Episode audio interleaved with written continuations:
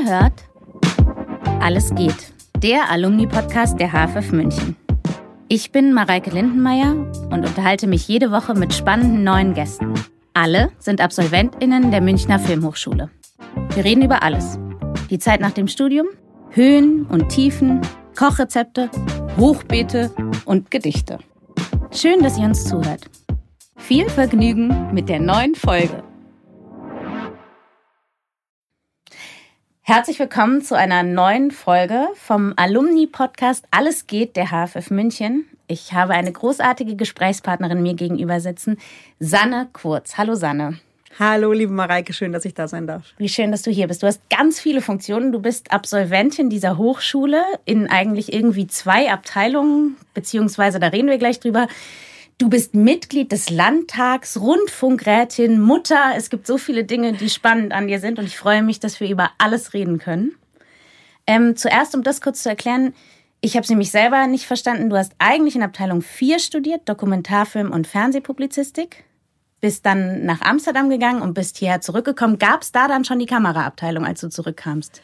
Nee, die Kameraabteilung gab es damals noch nicht. Also ich bin ja nach Amsterdam gegangen, weil wir noch damals so Allrounder-Ausbildungen gemacht haben. Das heißt, ich habe noch gelernt zu produzieren, zu schreiben, zu verleihen, äh, zu drehen, zu schneiden, alles.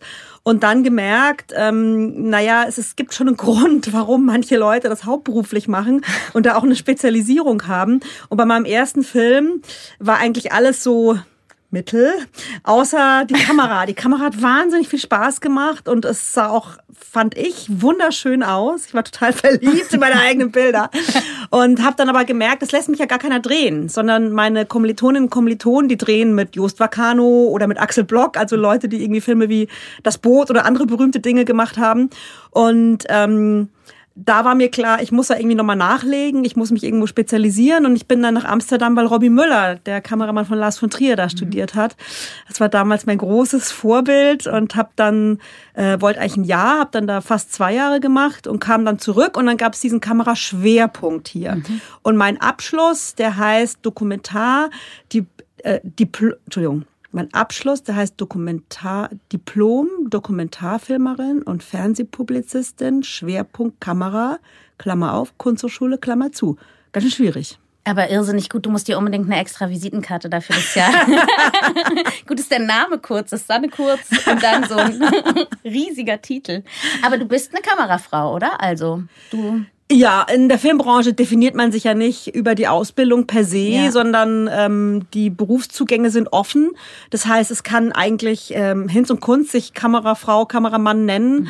Ähm, Kameraleute ist kein geschützter Beruf, aber ich bin Kamerafrau und ich habe aber auch ziemlich viel produziert. Das mache ich, glaube ich, auch nicht so schlecht, aber zum Beispiel Regie bin ich sehr dankbar, wenn das Leute machen, die das wirklich gut können auch. Das ist sehr nett gesagt. Ich finde es spannend, weil du hast, ähm, genau, du hast jetzt gerade keine Zeit mehr mehr für Filme, da reden wir gleich drüber, eben weil du im Landtag sitzt hier in München. Aber ich finde es spannend, weil in deinen Filmen haben sich irgendwie schon, diese haben wir kurz schon drüber geredet, so politische Themen schon sehr früh ja abgezeichnet. Also die Herberge oder Krippenwahn sind ja alles Sachen, die schon auf so politische, immer noch aktuelle, damals schon aktuelle Themen hinweisen. Wie war das? Hast du erst politische Filme gemacht oder warst du schon immer eigentlich in der Partei oder woher kam die Politik? Also Parteimitglied bin ich tatsächlich erst seit 1. Januar 2017. Es war ganz lange der Tab offen zur Mitgliedschaft und dann irgendwann war das so ein Neujahrsding, okay, jetzt gehst du zu diesem offenen Tab und jetzt füllst du es aus und dann bist du endlich Mitglied. Ich habe aber mich schon immer politisch engagiert. Also der Klassiker Schülervertretung, was so ganz viele machen. Äh, bei den Pfadfindern dann auch da so ganz viel Inklusionsarbeit haben wir gemacht. Habe in der Schülervertretung statt Schülerkongresse organisiert, damals in den 80ern. Auch schon Themen wie heute, wie ähm, Coming Out, Diskriminierung, Paragraph 218, also Sachen, die uns immer noch beschäftigen, das glaubt man kaum. Mhm. Aber es hat sich natürlich auch schon viel getan. Und ähm, als ich an die Filmhochschule kam, hatte ich ja ein kleines Baby, das ich gleich im ersten Semester bekommen habe. Und deshalb äh, erlahmte da dann so ein bisschen mein politisches Engagement, weil ich alleinerziehend war und auch noch studieren wollte. Ich wusste auch nicht, ob ich mit dem Baby weiter studieren kann. Das heißt, ich habe dann ziemlich daran geklotzt, damit ich zumindest mitnehme, was geht. Es war ja auch ganz schön schwer, hier genommen zu werden. Hat bei mir zwei Jahre gedauert damals. Und ähm, es ging dann wieder los, als dann äh, tatsächlich das Kind schon ein bisschen älter war und ich gemerkt habe, einfach, es läuft so viel echt schlecht. Und man muss da was ändern. Und dann habe ich angefangen, eigentlich auch Filme zu machen, die sich mit politischen Themen beschäftigen. Mhm. Viel auch zum demografischen Wandel, was wir jetzt erleben. Jedes Jahr 500.000 mehr Menschen, die in Rente gehen, als die 20 Jahre alt werden. Mhm. Und da habe ich schon meinen zweiten Film damals zu so einer, ähm, einem Ende von einer Dynastie, einem Ende von der Ära von so einem Schaustellerclan gemacht, die auch nicht wissen, woher der Nachwuchs kommen soll, die auch nicht wissen, wer das Familienunternehmen weiterführen soll. Und das heißt, politische Themen haben mich in meinen Filmen eigentlich schon immer beschäftigt. Mhm.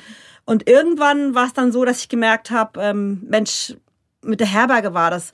Da sind so viele Leute, die uns unterstützen, so viele Leute, die uns beraten, die auch helfen, das Ganze, ähm, dass das passieren kann. Mhm. Und draußen ist die Politik immer noch so schlecht. Ja.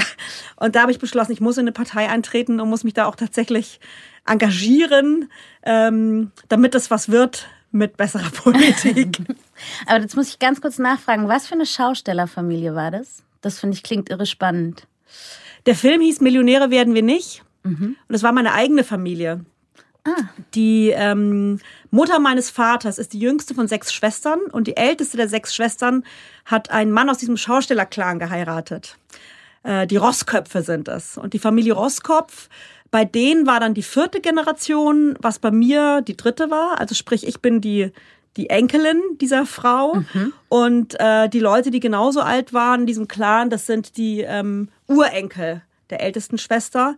Und mein Vater ist aber dort aufgewachsen. Der ist aufgewachsen mit denen jeden Sommer äh, rumziehen, weil sein Vater war Fabrikarbeiter, mein Opa war Fabrikarbeiter, die Mutter hat Nebenerwerbslandwirtschaft betrieben und die hatten im Sommer keine Zeit für ihre Kinder. Und dann haben die die mitgeschickt mit der Tante, mit dem Cousin. Mhm äh, und meine Mutter hat meinen Vater dann auch auf einer Dorfkerbe kennengelernt, wo er im Sommer die Chips eingesammelt hat. und ähm, ich bin dann auch mit über diese Dorfkerven gezogen, bei uns in der Pfalz am Rhein, auf kleinen Weinfesten und so mit einem historischen Karussell, über 150 Jahre alt, ein Etagenkarussell mit Holzpferden, mit so Schaukeln obendrauf.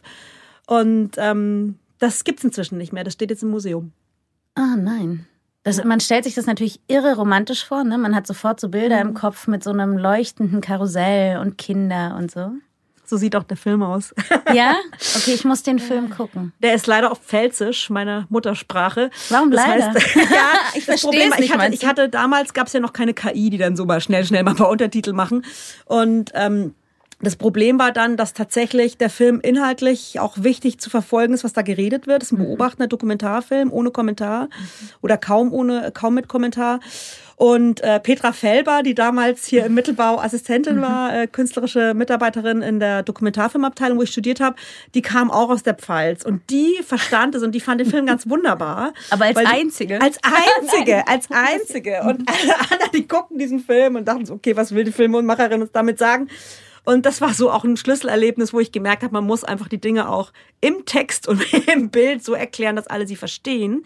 Und ähm, wenn ich mal nicht mehr im Landtag bin, sollte ich da mal dringend Untertitel machen, weil ich glaube, das ist auch noch ein sehr aktueller Film, weil es auch darum geht, wovon lebt man und wie kann man überleben, wie kann man Traditionen erhalten und trotzdem in die Zukunft führen. Und diese Tradition ist aber einfach nicht erhalten, oder? Geblieben. Jetzt das Karussell, wenn es im Museum steht, das heißt, die ganze Familie macht jetzt was anderes.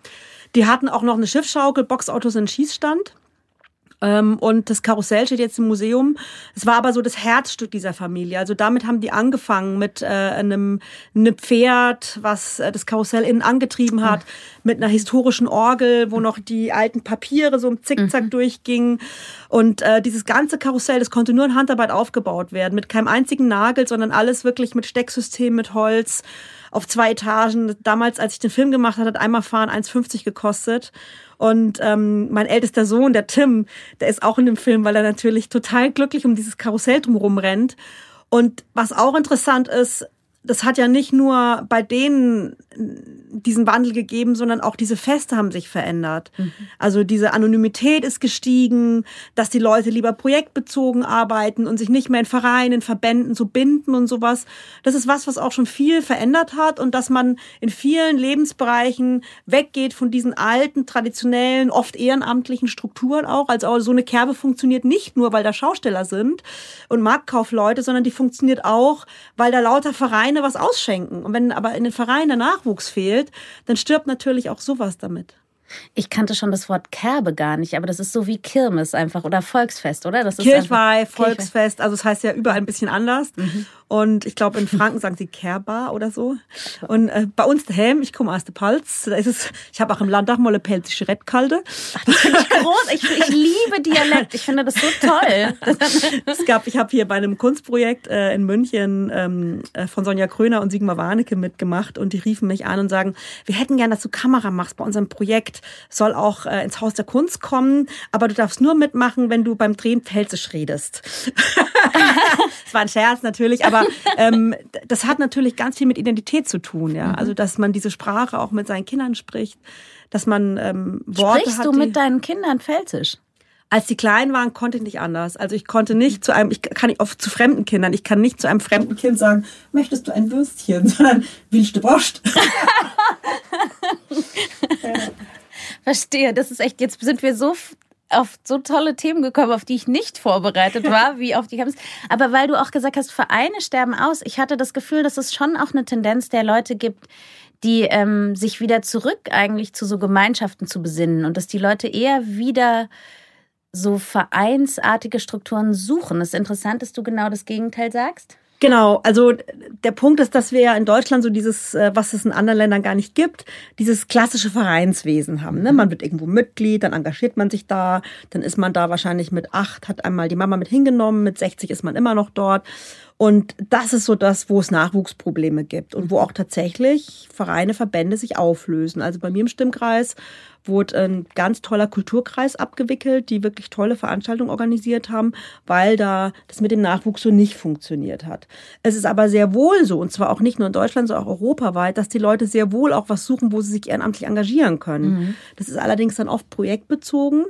Oder es ist was, wo dann diese ähm, ja, was halt so nach Steifheit klingt, nach Bürokratie klingt, dieses, der Vereinsteil des Vereines, wo der nicht so im Vordergrund steht. Ne? Mhm. Mir war gar nicht so klar natürlich bis heute, dass die wichtig sind für solche Feste und dass das sich gar nicht von selbst. Die sind für ganz viel wichtig. Also stell dir auch mal vor, zum Beispiel im ganzen ähm, Sanitätsdienst, Rettungswesen, Katastrophenschutz und sowas, da ist ganz viel Ehrenamt. Ähm, die sind sehr professionell, die machen alle auch Weiterbildung, Fortbildung, Ausbildung, aber ähm, je mehr diese Professionalisierung geht, desto mehr müssen die auch ganz normal wie der Rest der Wirtschaft, die das sozusagen gewinnorientiert macht, mhm. müssen die bei Ausschreibungen sich beteiligen. Und da gibt's tatsächlich auch Leute weltweit, die sagen, Mensch, in Deutschland kann man Geld verdienen, super. Äh, wir machen jetzt hier einen privaten Sanitätsdienst und dann sind die ähm, auf einmal konkurrieren die bei Ausschreibungen mit sowas. Und gleichzeitig sind natürlich aber solche Einsätze für die Leute im Ehrenamt, das sind die großen Highlights weißt du, Sanitätsdienst auf dem Oktoberfest oder sowas. Wenn es jetzt ein Privater macht, dem es vor allem darum geht, ähm, die Shareholder happy zu halten, mhm. ist schwierig. Und der Punkt für die Gesellschaft ist, wenn du ehrenamtlich irgendwo aktiv bist, sei das jetzt in einer Struktur wie einem Verein oder einfach in einem losen Zusammenschluss oder so projektbezogen, völlig egal. Wenn du ehrenamtlich aktiv bist, dann merkst du, du kannst die Welt verändern. Du kannst was beeinflussen, du hast Wirksamkeit. Du bist nicht nur so eine graue Masse, die von irgendjemand hin und her geschoben wird. Mal abgesehen davon, dass da, wo das natürlich über eine Wirtschaft, äh, über Privatisierung, über äh, professionelle, professionelle Dinge organisiert wird, da muss es ja finanziert werden. Und äh, vielleicht hat man ja auch nicht so viel Lust, noch mehr Steuern und noch mehr Krankenkassenbeiträge zu bezahlen. Aber dieser soziale Aspekt, wie das die Wirksamkeit von der Gesellschaft, dass man das Gefühl hat, man kann die Welt verändern. Das ist, glaube ich, der entscheidende Punkt, warum die so wertvoll sind. Mhm. Ja, die Welt verändern ist auf jeden Fall ein guter Grundgedanke. Ich habe dein ähm, auf deiner Seite ähm, nachgelesen einfach, was du so machst, weil ich mich gefragt habe, es ist ja echt toll, dass du jetzt Zeit gefunden hast, weil du eine viel beschäftigte Frau bist, von morgens bis abends gefühlt. Ich kann mir gar nicht so vorstellen, wie so ein Tag von dir aussieht. Eigentlich interessiert mich im Moment vor allen Dingen, es gibt ein 6. Juli auf ein Bier mit Sanne Kurz. Was machst du da? Ja, es ist ein ganz großes Manko war in der Pandemie, dass man mit Leuten so schlecht ins Gespräch kam. Mhm. Deshalb habe ich auch so eine Halbzeitbilanz geschrieben und die verschickt an alle, die sie haben wollten. Und einfach dieser, dieser Austausch von drinnen und draußen oder wie es so aus dem populistischen Spektrum oft kommt, die da oben, ja. Mhm. Ähm, ich bin eine ganz normale Frau, ich bin, habe vier Kinder, ich habe was studiert, ich habe einen Beruf. Und ich bin gewählt worden in diesen Landtag. Und wir alle können da reingewählt werden. So funktioniert Demokratie. Und mir ist dieser Austausch mit ähm, den ganz normalen Leuten auf der Straße super wichtig. Mhm. Deshalb mache ich solche Formate wie auf ein Bier mit Sanne. Deshalb habe ich auch Sprechstunden regelmäßig. Da muss man sich aber anmelden und dann einen Termin ausmachen und so. Das ist alles schwierig. Und auf ein Bier mit Sanne kann man einfach reinschneiden, setzt sich dazu. Man muss auch noch nicht mal Bier trinken. man kann natürlich auch eine Limo zu sich nehmen. Oder ich, alkoholfreies Radler. Ja, genau. Ich trinke ja selber dann da auch kein Alkohol, weil ich ja dann sozusagen bei der Arbeit bin, dienstlich. Ja. Und ähm, ja, einfach ins Gespräch kommen, in Austausch kommen. Und das ist für mich was ganz Wichtiges, dass ich ähm, natürlich erstmal höre, was sind Sorgen, was sind Ängste, was sind Bedarfe, aber zum anderen natürlich auch rückspiegeln kann, wo bewegt sich denn schon was, wo läuft es denn, was für Dinge verändern sich, weil man kriegt ja ganz vieles auch gar nicht mit. Mhm. Siehst du, das finde ich, da finde ich zwei Sachen spannend, weil ich habe das Gefühl, immer alle Seiten oder alle Kontaktmöglichkeiten, die man jetzt über dich findet, wirken, finde ich, sehr offen. Man hat immer das Gefühl, du bist sehr ansprechbar. Das, finde ich, spiegelst du sehr wieder in all deinen Foren, auf denen man dich so findet.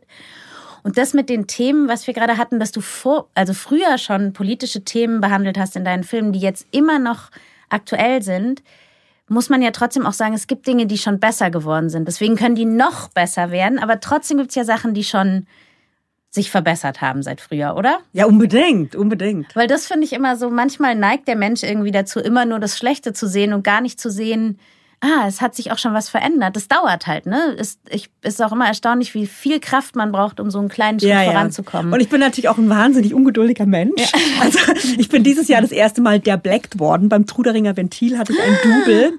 Äh, eine ganz wunderbare Oberpfälzerin, die mich dann, die probiert hat, meinen Heimatdialekt nachzumachen. War sehr süß. Und ähm, da, da wurde mir klar, dass tatsächlich sich ja schon wahnsinnig viel bewegt hat und die haben aber eben auch bei, bei diesem der Blacken ähm, haben die mich so als so übermotiviert dargestellt, ja, was ich total witzig fand. Aber dann haben tatsächlich die anderen Politikerinnen und Politiker, die dann auch da gedoubelt wurden, die haben dann auf der Bühne diskutiert. Ja, Mais ist ja recht übermotiviert, gell?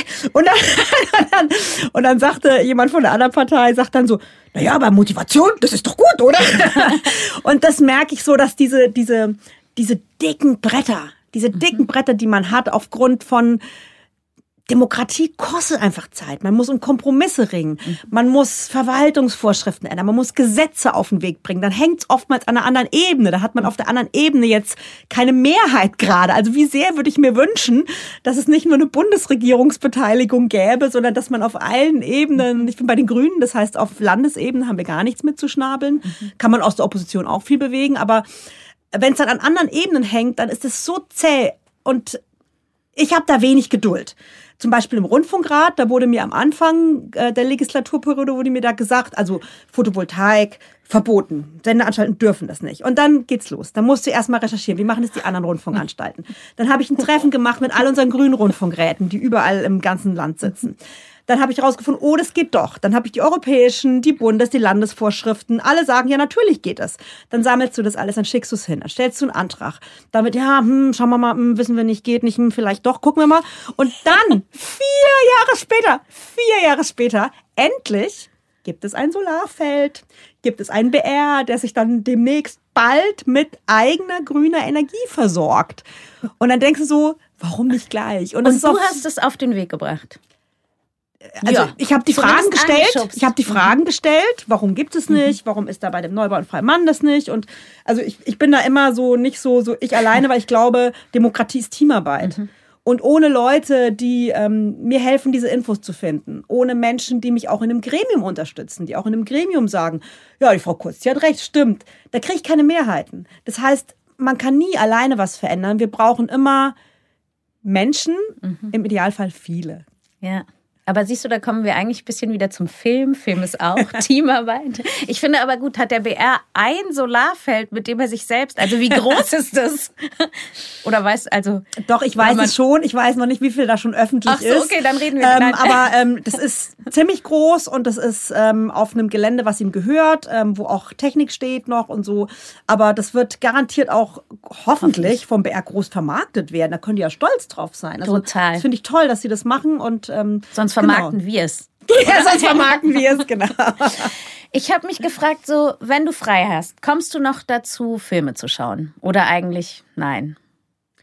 Also ich habe ja einen Mann, der Superheldenfilme macht äh, in der Postproduktion und der auch sehr gerne ins Kino geht. Und ähm, eigentlich hat mein Büro den Auftrag, ähm, ab und an einen freien Abend für uns freizuschaufeln, wo wir ins Kino gehen können. Das heißt, äh, äh dadurch schon, aber eigentlich nicht so, dass man jetzt so lustvoll du, wir haben jetzt Donnerstag nichts vor, was könnte man da machen? Ja, also es ist ein Termin, aber ein ja. Wunschtermin. Genau, ein Spaßtermin. Okay. Ein Spaßtermin, aber immer noch ein Termin. Ja, ja. Und ich habe gesehen, was mich beeindruckt hat auf Instagram, du kannst Maipfeifen schnitzen oder wurden die für dich geschnitzt? Die bin ich selber geschnitzt, ja klar, aber sie klangen auch nicht so toll. Willst du kurz erklären, was Maipfeifen sind für alle, die es vielleicht nicht kennen? Also man kann immer im Frühling, wenn die Weiden austreiben, kann man sich einen geraden Stock von einer Weide schneiden. Ah, ich dachte Kastanie. Nee, also ich kenne, es geht mit eigentlich wahrscheinlich mit allem, was weiche Äste hat. Mhm. Aber die Weiden, da wachsen die Äste halt sehr, sehr gut nach. Eine Kastanie ist nicht so schnittverträglich. Ähm, du meinst auch wahrscheinlich hier in Bayern eine Rosskastanie. Ähm, bei uns in der Pfalz, da wachsen lauter Esskastanien, Edelkastanien, die sind auch wieder unterschiedlich schnittverträglich. Es gibt eine, ich muss es kurz sagen, in diesem Haus das Brummen, das man hört, wenn die Sonne zu doll ins Zimmer scheint, dann geht die Jalousie runter. Das macht die Hochschule. Deswegen brummt es jetzt hinter mir. Ich weiß auch nicht, ob ich es stoppen kann. Es wird auch dunkel. Es wird dunkel, aber ja, wir können uns noch sehen. Ja, genau, wir Hauptsache, können uns noch man sehen. kann uns hören. Okay, die Esskastanie genau, ist also was ich sagen will, Holz als die Rosskastanie anderes Holz ist ein völlig anderer Baum. Also die Rosskastanie ist ein Seifenbaumgewächs. Äh, ich bin Gartenliebhaberin, deshalb weiß ich sowas. Die ist ein Seifenbaumgewächs und gehört gar nicht zu dem, wo die Esskastanien dazugehören. Deshalb kann ich dir nicht sagen, ob man mit Kastanien das auch machen kann und wenn ja, damit welcher. Aber ich weiß ganz sicher, dass es mit allen Weiden geht. Es gibt auch ganz unterschiedliche Weidenarten. Das sind die, die oft an Flüssen wachsen. Und das Tolle an Weiden ist, da kann man auch abschneiden, so viel wie man mag, weil die wachsen wieder nach. Die kannst du, deshalb hat man da früher auch die auf den Stock gesetzt und Brennholz gewonnen. Also sprich bis auf den Stamm zurückgeschnitten, mhm. weil die treiben wieder aus. Das heißt, du machst da nichts kaputt, sondern das ist ganz normal, dass man die zurücknimmt und dann nimmst du so einen jungen Ast, schneidest du so 15 Zentimeter lang zu und äh, auf mein, in meinem Insta-Account äh, ist im entsprechenden Post ein Link dazu, wie man dann die Weidenflöte schnitzt. Aber meine klang wirklich echt nicht toll. Ich bemühe mich jedes Jahr wieder und ich habe noch nie eine Konzertreife hingekriegt. Aber Töne machen sie. Das ist doch die Hauptsache. ich ich finde jetzt erstaunlich, weil ehrlich gesagt, ich kenne nur Trauerweiden, muss ich zu meiner Schande gestehen. Und Trauerweiden haben so hängende, labbrige Äste, das ist auf keinen Fall, oder? Wie sieht du eine kennst, normale. Du kennst auch normale Weiden. Die haben so schmale, lanzettliche Blätter, so schmale Blättchen. Also die sind so ungefähr 10 Zentimeter ah. lang und ganz schmal. Und wenn du das Blatt in den Mund steckst und kaust, dann schmeckt es so ein bisschen nach Aspirin, weil da nämlich Acetylsalicylsäure drin ist. Und ähm, viele Naturvölker ähm, kauen Weiden als Aspirinersatz. Also so ein Schmerzmittel natürlich ist auch. Wirkt auch gegen Husten übrigens. Okay, Sanne, das ist der absolute, ich rufe dich jetzt, egal was für ein Problem ich habe. Ich rufe dich an, auf jeden Fall. Ich habe noch was Spannendes gelesen und zwar, das musst du mir auch näher erklären. Und zwar hat, gibt es irgendetwas, was mit Blasmusikkapellen und Sir Simon Rattle zu tun hat, was ich irgendwie. ähm, was genau steckt da dahinter? Ich finde, das klingt total spannend. Ich bin ja selber ähm, auch zugezogen in Bayern. Das mhm. heißt, ich spreche zwar mein Heimatdialekt Pfälzisch und die Pfalz am Rhein, die war ja auch 400 Jahre lang bayerisch, also länger als Franken schon bayerisch ist. Und äh, die, die bayerischen Könige, die kamen auch aus der Pfalz dann irgendwann. Und ähm, das heißt, es gibt schon eine gewisse Verbindung, aber das Problem ist, ich kann nicht wirklich bayerisch. Ich kann so ein mhm. bisschen nachmachen, mehr schlecht als recht, aber ich spreche kein bayerisch. Und es gibt was, das habe ich schon sehr früh gelernt hier, das heißt Horgarten oder auch Horg, ich kann es nicht so gut nachmachen. Ähm, ich kann selber kein Wort bayerisch. Also mein Insta-Post erklärt aus dem bayerischen Volkslexikon die unterschiedlichen Schreibweisen, die Aussprache, da steht das alles drin. Und das sind eigentlich so gemütliche Beisammensein äh, mit Freunden, mit Bekannten, wo aber auch die Tür offen steht, wo auch andere dazukommen können. Und mich hat schon früh interessiert, ähm, wie da ich wäre auch nicht bei den Grünen, wenn mich das nicht interessieren würde, wie da mit dem Heimatbegriff umgegangen wird. Also mhm. Heimat eigentlich in Bayern auch was ganz Offenes ist. Also dieses Liberalitas Bavariae, das ist was, was eigentlich hier ganz hochgehalten mhm. wird, was ein wichtiges Element ist von bayerischer Kultur auch. Und die Stadt München, die hat dann auch ein Format gemacht, das hieß Making Musi, ein internationaler Horgarten. Making Musi. Ich fand's saugeil. Und jetzt hat äh, auf Initiative des Blasmusikverbandes der Bayerische Rundfunk mit seinem äh, mit seinen Klangkörpern, also genauer gesagt mit dem Bayerischen Rundfunk Symphonieorchester, diese Idee des Horgartens als bayerische Tradition aufgenommen. Und Sir Simon Rattle, der der neue Chefdirigent des BSO ist, mhm. der macht jetzt einen äh, klassischen Horgarten, also sozusagen äh, Klassik meets Blasmusik. Und es gibt dann auch ein tolles Konzert mit 300 Bläserinnen und Bläsern. Und ich stelle mir das total spannend vor. Also alle, die Rhythm is It gesehen haben, es wird jetzt übrigens, oder wurde gerade in meinem Stimmkreis gezeigt, alle, die Rhythm is It gesehen haben, ähm, über Le Sacre du Printemps, mhm. was in Berlin inszeniert wurde, mit einem Projekt, mit äh, Jugendlichen aus unterschiedlichen Backgrounds, auch benachteiligten Communities, People of Color und so, schon 2014, vor zehn Jahren, die das gesehen haben, die wollen sofort sich in Klassik reinstürzen mhm. und wollen auch da öffnen, da erleben, da mitmachen, da dabei sein. Und da ist es, glaube ich, ein toller Schritt hier. Irre, ich finde, das klingt total spannend. Ich möchte auf jeden Fall hin. Du und Blasmusik, meinst du, es gibt noch genügend, also weil ich war ganz fasziniert, ich war zu frohen Leichnam ähm, in Österreich und war bei einer Prozession. Und ich war total fasziniert, was da passiert. Ja, und da wurde meine, also meine Kinder haben es auch so nacherzählt. Der Pfarrer hat Hops gesagt und dann haben alle geschossen und so. Also es ist auch immer, das wird immer noch weiter verarbeitet, weil da der Schützenverein war und aber eben auch die Blaskapelle. Und warum ich jetzt draufkomme, ist, weil da machen da alle jungen Leute auch echt mit, ne? Und in München gibt es das ja eigentlich gar nicht. Weißt du, ob es um München rum gehen noch junge Leute in diese Blasmusikkapellen und ja, so? Da, ja. Also auch in München gibt es Blasmusikkapellen. In meinem Stimmkreis gibt es sogar auch mehrere. Posaunenchor Trudering zum Beispiel. Und ähm, also Musik machen ist ja was, was auch nicht nur mit irgendwie, wir sitzen jetzt im Wirtshaus und dann machen wir Humter da zu tun hat, sondern da ist auch ein wahnsinniger Wandel eingetreten. Also gibt es viele junge Leute, die sich engagieren, auch in München. Ähm, also zumindest bei mir im Stimmkreis ist auch sehr, sehr vielfältig, machen ganz unterschiedliche Leute mit und die haben einfach Bock, zusammen Musik zu machen. So ähnlich wie wir Bock haben, zusammen Filme zu machen. So machen die zusammen Musik und ähm, ist wie bei Chören eigentlich. Ist eigentlich eine sehr, sehr offene Sache, ähm, sehr breit auch und ähm, man bemüht sich da auch jetzt um Vielfalt tatsächlich. Kannst du ein Instrument spielen oder singen? Gitarre. Gitarre? Singen kann ich, singen kann ich auch, ja. so Lagerfeuer? Gitarre ähm, mit. Nee, ich habe tatsächlich richtig klassische Gitarre mal gelernt. Also Aha. richtig mit so äh, Flamenco, Mozartstücken und sowas. Also Konzertgitarre hatte ich Unterricht ganz brav als Kind, wie, wie ich es für ordentliche Kinder gehört. ja, ja, genau. Also ich komme aus so einem Haushalt. Äh, mein Vater war noch gelernter Schlosser in der Fabrik. Meine Mutter war eigentlich Rechtsanwaltsgehilfin, die hat dann auf dem zweiten Bildungsweg Abitur gemacht, dann studiert, wurde dann Lehrerin aber ähm, dass man den Kindern Musik beibringen sollte. Also dieses jedem Kind ein Instrument, das war eigentlich schon damals wichtig. Und das hat auch wirklich mich ganz entscheidend geprägt. Also sonst wäre ich nie auf eine weiterführende Schule gekommen, wo auch Kunst und Kultur so im Vordergrund stand, wo Theater so wichtig war, wo ich auch Theater selber inszenieren durfte, ähm, wo wir Oratorien aufgeführt haben mit ähm, Big Bands, mit Orchestern, mit Chören, mit äh, Solistinnen und Solisten. Ähm, und dann wäre ich auch, glaube ich, nicht heute hier, wo ich jetzt bin. Schön, das doch. Was hat, ähm, um noch einmal doch den Bogen auch zur Hochschule zu schlagen, was würdest du sagen, war wichtig für dich hier in der Zeit in der Hochschule, vor und nach Amsterdam und so?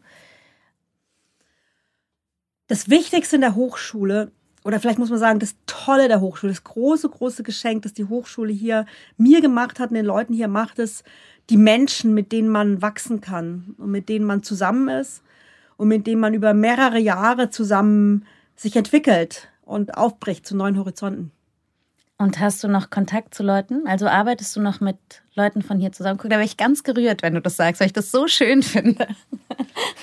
Ja, klar, unbedingt. Also auch auf allen Ebenen tatsächlich. Mhm. Also ähm, sowohl im politischen Bereich, wo auch andere Leute ähm, eine, eine, Entwicklung durchgemacht haben und plötzlich sich da engagieren wollen oder so. Aber natürlich auch ähm, im inhaltlichen Bereich, wo ich also bis heute enge Kontakte habe und bis heute zu den Menschen, mit denen ich dann da zusammenwuchs, gearbeitet habe, ähm, aufgebrochen bin zu neuen Horizonten, mit denen noch Kontakt habe, selbstverständlich. Also das sind Banden, die fürs Leben bleiben. Mhm.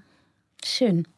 Und es gibt so eine Frage, die ich eigentlich fast immer gegen Ende immer allen stelle, weil ich es schön finde im, in der Zukunftsorientiertheit und der positiven. Genau, wenn man jetzt hier im Oktober anfängt zu studieren, ja, was würdest du sagen, soll man, worauf soll man so achten? Man soll darauf achten, dass man eine Wohnung findet, die nicht in Nürnberg ist. Das, ja, völlig richtig, die ja. trotzdem bezahlbar ist. Ja. Das ist ein riesiges Problem. Ja. Dafür brauchen wir unbedingt, also es wäre so toll, wir hätten als Hochschule auch dafür eine Lösung natürlich. Ja, ja. Aber natürlich, also ich sitze ja in einem Ausschuss, der das beackert, ja. Ich sitze im Ausschuss für Wissenschaft und Kunst und ähm, es gibt eine, eine Selbstverpflichtung, es gibt eine Zielvorgabe, wie viele Studierendenwohnen man eigentlich bauen will. Und seit es beschlossen wurde, wird es jedes Jahr weniger, weniger, weniger. Jetzt beginnt eine Schlammschlacht zwischen Ministerium und Studierendenwerk. Wer ist schuld daran, dass es keine Wohnungen gibt? Mhm. Gleichzeitig hat man der Bayernheim Geld gegeben, das das Studierendenwerk sehr gerne gehabt hätte für Wohnungsbau. Die Bayernheim hat seitdem keine einzige Wohnung gebaut. Also da wird, glaube ich, auf dem Rücken von Studierenden und auch auf dem Rücken von einem Hochschulstandort wird da was ausgetragen, was gar nicht geht. Und was mir super wichtig ist, ähm, was ich auch im Rundfunk gerade vorantreibe, der BR entwickelt das Gelände in der Innenstadt. Mhm. Die ziehen alle raus nach Freimann. Mhm. Natürlich ist es super lukrativ, wenn da ein Mediencampus hinkommt oder Schieß mich tot. Aber wir brauchen hier in der Innenstadt, in Hochschulnähe, dringend Unterkünfte. Warum nicht auf dem Gelände vom BR? Mhm. Warum kann da kein Studierendenwohnheim hin, zusammen mit der TU vielleicht? Ich habe es in Amsterdam erlebt, wie erfrischend das sein kann, wenn man Teil eines Größeren ist, als Kunsthochschule auch. Und ähm, wo man auch im Studierendenwohnheim dann nochmal diese Banden intensivieren kann. Ähm, und wenn man hier im Oktober anfängt äh, und keine Wohnung hier in Hochschulnähe hat, dann ist es, glaube ich, wahnsinnig wichtig, dass man sich zügig zusammentut und daran kämpft. Weil wenn man, sagen wir mal, Bertolt Brecht, erst kommt das Fressen, dann kommt die Moral. Und wenn man diese Basics gesettelt hat, dann kann man toll zusammenarbeiten. Wenn es eine WG-Küche gibt, dann kann ich mich da hinsetzen, mit anderen Leuten Filmprojekte spinnen. Mhm. Wenn ich jeden Abend im Zug nach Nürnberg fahren muss, ganz schlecht. Ich finde, dass ich verstehe überhaupt nicht, was irgendjemand gegen diese BR-Idee haben kann. Ich finde, das ist eine total gute Idee. Hm. Das kann man ja immer mal wieder sagen, vielleicht, oder? Und ins Universum Ja, rufen das kann man und, mal wieder ähm, sagen. Also es ist tatsächlich einfach das Problem, man verdient mit Studierendenwohnen kein Geld. Aber später sind die Studierenden ganz tolle ähm, wie heißt das, Botschafter dieser Hochschulen und dieser, also da muss man halt, oder? Ich mache jetzt beim Filmfest eine Veranstaltung zu Fachkräftemangel. Und das ist genau der Punkt. Also man kann nicht schimpfen über Fachkräftemangel und dann äh, Mindestlohn blöd finden, äh, äh, prekäre Arbeitsverhältnisse mhm. äh, äh irgendwo eintragen, erlauben, zulassen, ähm, äh, Tarifbindung unterbinden, Wohnen teuer machen, Ausbildung verunmöglichen, weil die Leute keinen Wohnraum finden. Also das sind alles Sachen, ähm, wo wenn wir den Fachkräftemangel bekämpfen wollen, dann ist es ganz wichtig, dass wir da ans Wohnen rangehen. Und wenn jetzt jemand hier im Oktober anfängt, dann glaube ich, ist auch, was ich am Anfang zu den Vereinen gesagt habe, das Wichtigste ist, Ihr könnt die Welt verändern. Ihr kommt hier im Oktober her, ihr habt einen riesen Schritt geschafft, ihr seid an einer Filmhochschule. Es gibt viele andere tolle junge Menschen in ganz Europa, die sind auch an Filmhochschulen. Tut euch zusammen, kämpft für Wohnraum, kämpft für bessere Filme, kämpft für bessere Bedingungen. Und ähm, ich helfe gern, du hilfst bestimmt auch gern. Und je mehr es sind, desto eher bewegt sich was. Guck mal, Sanne, unsere Zeit ist vorbei und du hast intuitiv das beste Schlusswort der Welt gefunden für diesen Podcast, finde ich. Ähm danke dir sehr. Dank dir für deine Zeit, dank dir für deine vielen, vielen Informationen, dein Wissen und so deine Offenheit der Welt gegenüber. Das finde ich ziemlich bewundernswert. Schön, dass du da warst. Wir machen das irgendwie nochmal, eine zweite Folge. da reden wir über alles andere. Danke, dass ich da sein durfte. Danke dir. Tschüss. Ciao. Das war Alles geht für diese Woche. Ich bedanke mich sehr für die Unterstützung, natürlich bei der HFF München und beim Freundeskreis. Die Show Notes und alle Infos zu jeder Folge findest du auf der Webseite zum Podcast. Wenn dir gefällt, was wir hier machen, freue ich mich sehr über Sterne, Likes, Herzen und Weiterempfehlungen. Ansonsten lass uns gerne einen Kommentar oder Feedback da. Bis nächste Woche bei Alles geht.